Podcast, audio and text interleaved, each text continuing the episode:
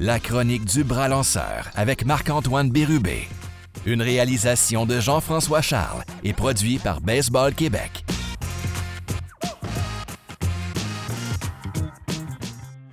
Bonjour à tous. Le bras lanceur numéro 14. Marc-Antoine, ça va bien? Yes, toi? Yes. Marc-Antoine, euh, épisode numéro 13, on parlait de génération de force, comment la développer et tout. Aujourd'hui, on va parler, être un peu plus précis sur le développement de cette force physique-là, puis on va aller un peu dans les groupes d'âge euh, un peu plus précis. Donc, euh, je te laisse commencer là-dessus. Il y a des concepts d'entraînement que tu veux nous parler. Oui, exact. Ben, tu sais, dans le fond, on, on, a parlé un peu en général des concepts de force, mais là, si on va regarder âge par âge, c'est qu'est-ce qu'on devrait euh, mettre l'accent sur? C'est une phrase à l'envers.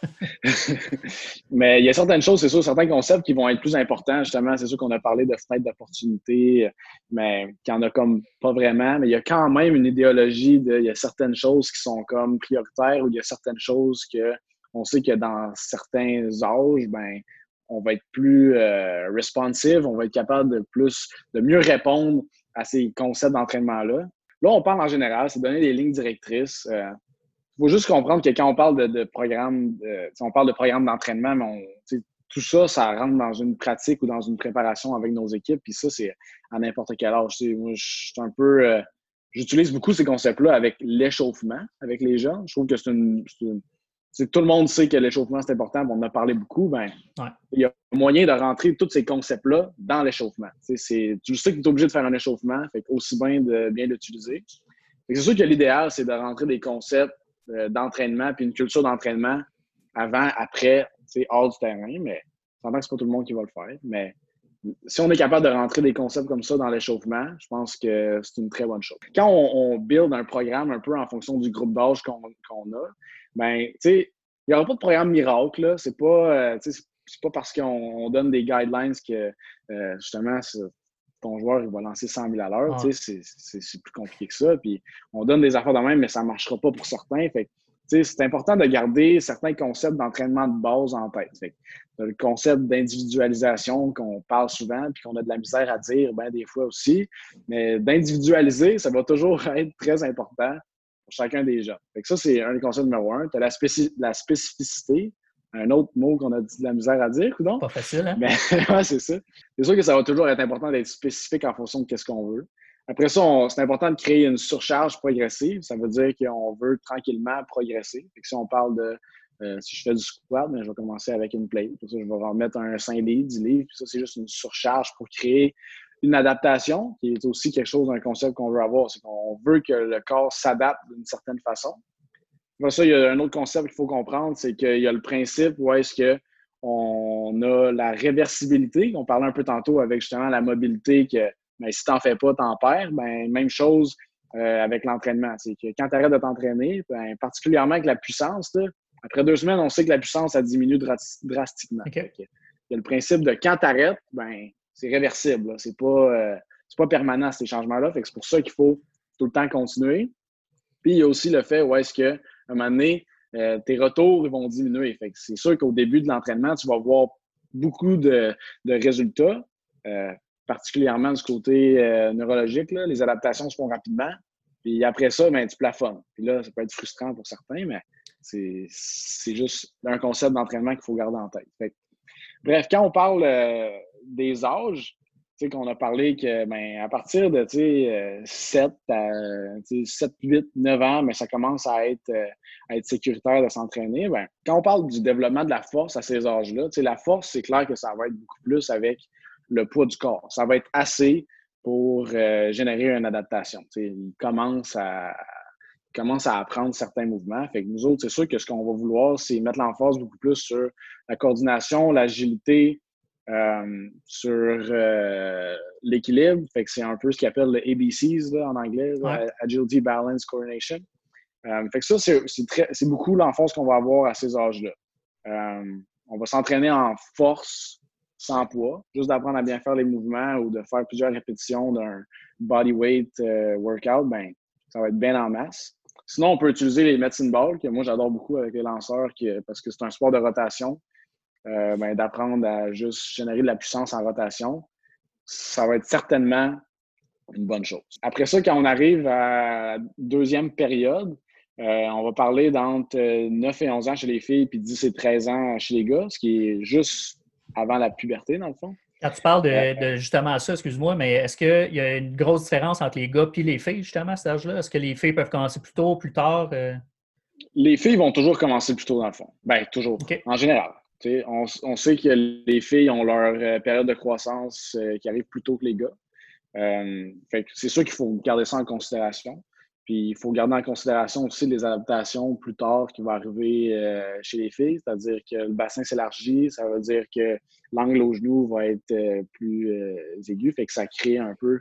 c'est pour ça que dans le fond, on sait que les filles ont un taux de déchirure du ligament croisé antérieur qui est plus haut que chez les gars, justement à cause que leur angle au bassin fait que les genoux sont pas bien alignés souvent. Euh, c'est une des considérations à avoir. Puis en plus, les menstruations aussi, ça euh, crée euh, d'autres adaptations qu'il faut garder. c'est sûr que quand on parle d'individualisation, si on coach une équipe de filles ou on coach une équipe de gars, ben c'est pas la même chose. Exact. Là, tu as les âges, tu as les périodes qu'on a, ben c'est sûr qu'il faut regarder bon ben mon athlète est où? Ben, certains gars, on va dire que en général, quand on arrive à 14 ans, ben, tu dans ta période de puberté. Mais une fille, ça peut être à 10-12 ans, mais il faut que tu avances tes, concepts. ça, c'est clairement une chose qu'il faut garder en tête euh, quand on s'entraîne. OK, c'est important quand même, pareil, parce que c'est ça. C'est important de savoir, je pense.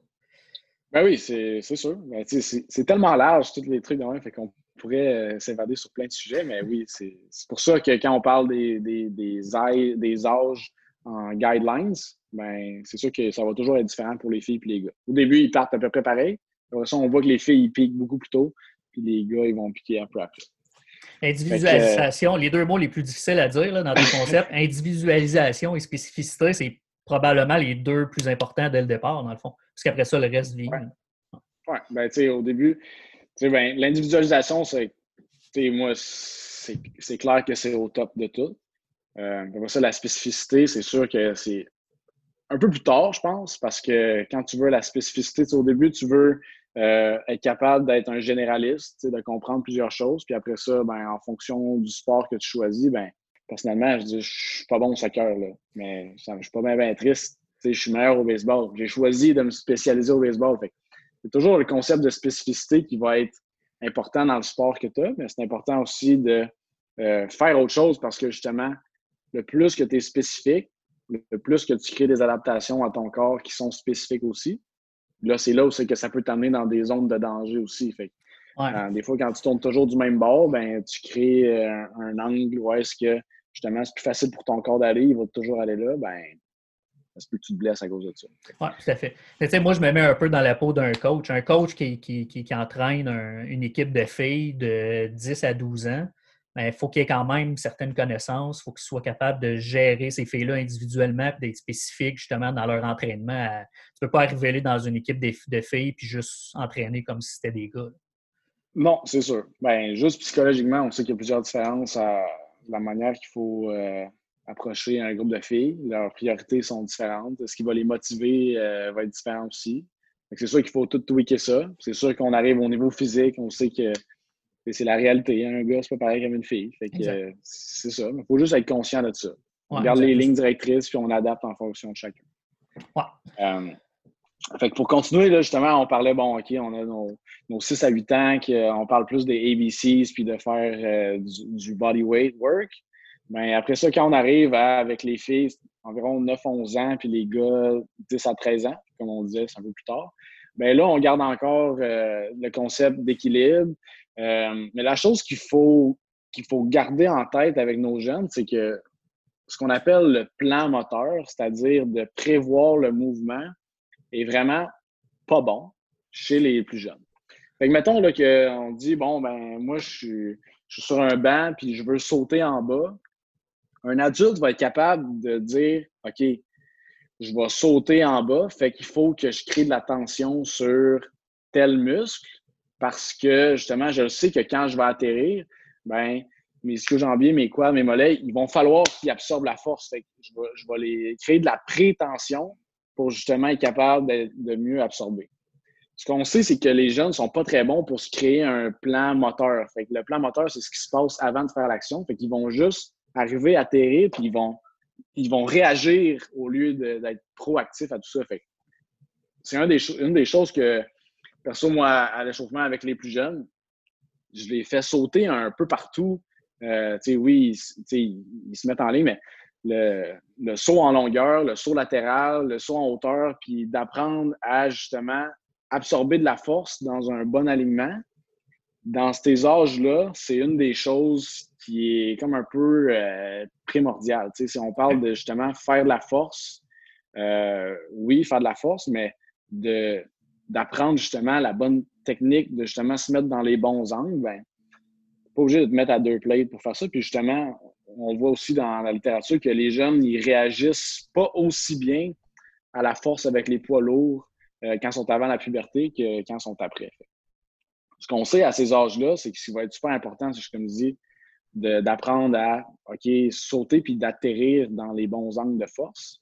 Euh, mais c'est aussi un bon temps pour euh, la pliométrie. Fait que la, pliométrie, c'est quoi? On appelle ça le, stretch shortening cycle, qui est le, c'est l'étirement, raccourcissement du muscle. Dans le fond, c'est un peu comme quand on lance. ton muscle, il s'étire loin en arrière, puis il va vite par en avant.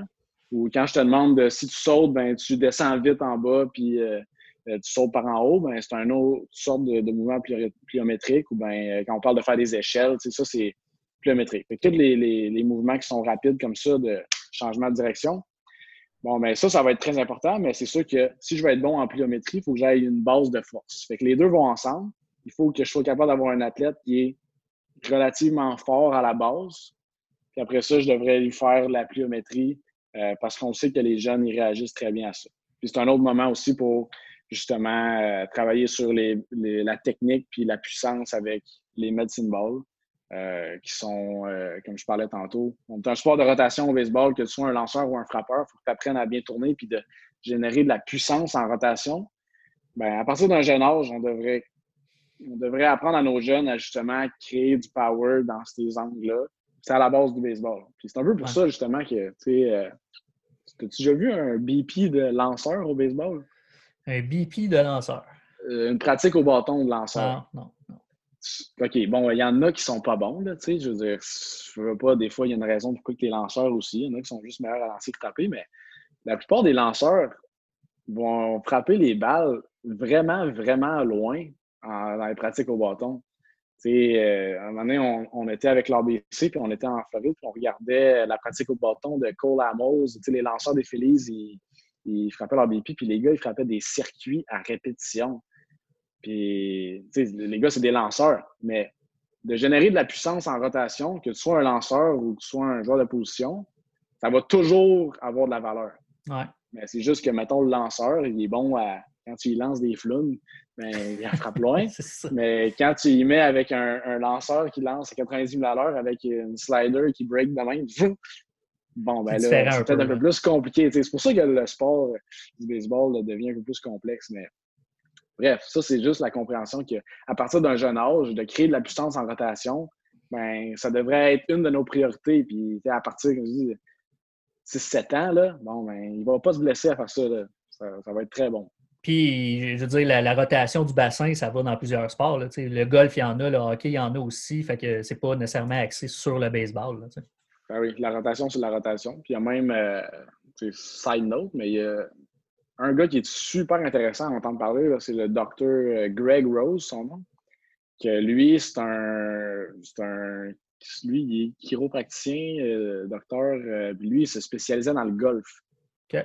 Puis euh, ce qu'il s'est rendu compte, c'est que ben, crime euh, dans le baseball aussi, ils ont besoin de toutes ces affaires-là. Fait que lui, euh, il est vraiment spécialisé dans tout ce qui est justement la mobilité, puis comment que le corps bouge, puis de justement voir au niveau biomécanique, qu'est-ce qui accélère à quel moment, puis qu'est-ce qui devrait arriver dans quelle séquence, puis quels angles de force, puis comment que les meilleurs joueurs bougent. Ben, il est parti du golf, puis il a appliqué des concepts au baseball. Puis sport de rotation, c'est un sport de rotation. Fait là, c'est le bémol, justement, ça, ça, fait un gros lien avec, on parle de spécialisation souvent, là, que ah, c'est pas bon, c'est pas bon.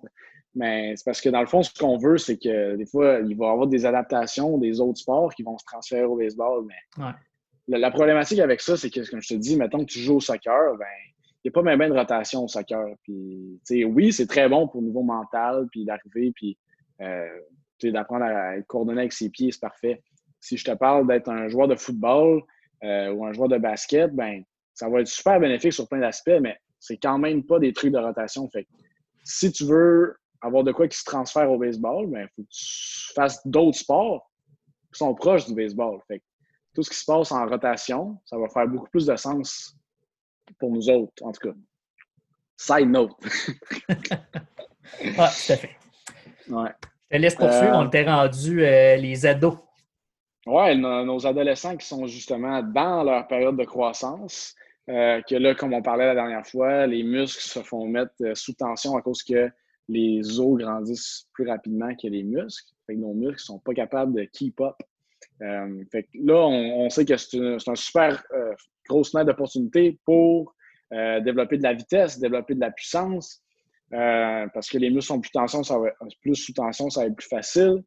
Euh, c'est là aussi qu'on va, on a les, poids libres ou quelque chose que, vous c'est juste à faire attention à cause justement que euh, c'est l'unité musculo-tendineuse qui se fait mettre sous tension. Fait que là, on, va avoir des problématiques. Des fois, il y en a qui ont les Osgood Slaughter, là, les bas, les bas, les, bas, les, les bas sur le genou.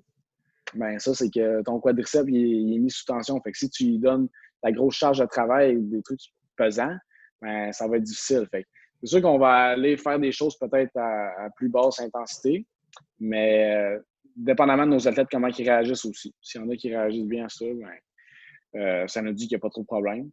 Euh, c'est super bon temps de faire de la pliométrie. C'est super bon temps aussi de faire de la coordination aussi parce que faut. on sait que ça va être plus difficile vu que ces jeunes-là, ils sont dans un, temps de vie où est-ce qu'ils sont dans un nouveau corps à chaque jour. On veut faire un peu de la maintenance sur la coordination, mais on ne peut pas s'attendre à ce qu'ils deviennent super bons dans l'acquisition de mouvement. Ce n'est pas le temps de travailler là-dessus. Ils vont pas bien répondre à ça. Euh, c'est plus dans la maintenance. Euh, mais une fois qu'ils sont euh, dans leur puberté et qu'ils commencent à justement ralentir leur croissance, bon, ben là, on va pouvoir commencer à augmenter la force. puis ça, c'est la fenêtre plus physique de la force. puis l'hypertrophie à cause des hormones euh, les hormones de croissance, testostérone qui commence à euh, monter pas mal, ben c'est sûr que là, euh, on sait que notre corps il va réagir euh, beaucoup mieux à l'entraînement qui est en force puis en hypertrophie, puis surtout dans, les phases excentriques, c'est-à-dire de retenir une charge. Bon, ben, on sait très bien que les jeunes à cet âge-là, ils vont, ils vont très bien réagir à ce type d'entraînement-là. Fait que c'est sûr que ça devrait être un de nos focus. Puis après ça, ben là, ben c'est sûr que quand on arrive en haut de 18 ans, ben là, on arrive avec euh, nos, joueurs qui sont plus euh, proches de, justement de l'adulte, ce qu'on appelle, c'est que c'est la période plus adulte. Mais ben là, on, peut faire un peu ce qu'on veut avec eux autres. C'est encore l'équilibre, au niveau pliométrique, on parle de euh, force du corps, on parle de. Tu fais tout, là. C'est la force, c'est l'hypertrophie. Là, tu vas t'en aller aussi probablement à faire des mouvements de musculation qui sont pas mal plus spécifique au lancer. Fait que on, si on arrive avec les joueurs de baseball, mais c'est sûr qu'on va se ramasser avec des poulies où est-ce qu'on se met à tourner dans plusieurs euh, angles de mouvement que euh, nous autres au baseball, on a besoin quand on lance un lanceur, ça s'en va. Ben, il y a trois plans là, quand on tourne, mais tu t'en vas de côté, ça, tu tournes sur toi-même, puis tu t'en vas par en avant. Ben, il y a plusieurs parties du corps qui bougent en même temps. C'est sûr que tu vas vouloir t'entraîner en muscu de façon comme on parlait tantôt spécifique. Euh, c'est sûr que nous autres, ce qu'on veut, c'est que nos jeunes établissent une base. Fait qu'on a vu, à 6 ans, c'est très général. Après ça, quand on arrive vers 10 euh, ans, bon, ben, on commence à s'en aller un peu plus dans OK, on va rajouter du poids, on va commencer à bouger plus rapidement. Après ça, on peut faire attention, on va arriver puis on va OK, on va augmenter la force, l'hypertrophie, puis des trucs de même, mais avec précaution parce que des fois, ils vont avoir un peu plus de, de, stress sur leurs articulations. Après ça, ben, c'est unleash, puis on, met ça en fonction spécifique à. Tu as décidé que tu voulais être un joueur de baseball, on va te faire un programme de muscu euh, spécifique aux joueurs de baseball pour justement qu'on ait une adaptation spécifique au baseball. Puis ça, c'est ça qui va faire qu'on va avoir des meilleurs athlètes. Béru, on approche euh, la fin de, notre capsule. Est-ce que tu peux me faire un petit résumé euh, rapidement en 30 secondes de tes concepts d'entraînement, puis un peu euh, du, de la capsule au complet, en fait, parce qu'on a fait un petit 30 secondes. Ouais, ben, c'est sûr que là, je n'ai pas pas mal, là, mais overall, c'est juste de comprendre que moi, ce que j'aime perso, c'est vraiment de rentrer ça dans l'échauffement. Je trouve que c'est un bon moyen, euh, en fonction de nos groupes d'âge, de juste targeter, OK, ben, je suis dans telle période avec certains. Bon, ben, on va mettre on va mettre l'accent sur euh, telle chose. C'est sûr que là, il faut se baser sur euh, certaines fenêtres d'opportunité, puis comment ils vont réagir. Mais ça, dans les articles, ça va être tout détaillé pour vous autres. Ça va être très facile à suivre. Sinon, ben, c'est sûr que le best, là, regarde, ça prend pas grand-chose, honnêtement, pour créer. Ce qu'il faut, c'est juste créer une culture d'entraînement, de comment prendre soin de son corps. Puis ça, comme je dis, l'échauffement, tant mieux si on l'utilise là. Mais le best, ce serait de créer la culture quand on est avant d'aller au terrain ou après euh, la game, bon, ben, il faut que ça fasse partie du joueur de baseball. C'est trop un avantage euh, pour mettre ça de côté. Puis on sait très bien qu'il n'y a pas de danger à faire, à faire ça. Je ne vois pas pourquoi on ne l'utiliserait pas. Excellent. Euh, comme que tu viens de mentionner, les, les, fiches, éventuellement, ils vont être sous les capsules, donc les gens vont pouvoir s'y référer. Euh, Béru, je te remercie encore pour euh, cette capsule-là, puis euh, on se revoit dans une prochaine capsule. Yes, sir. Merci d'avoir écouté.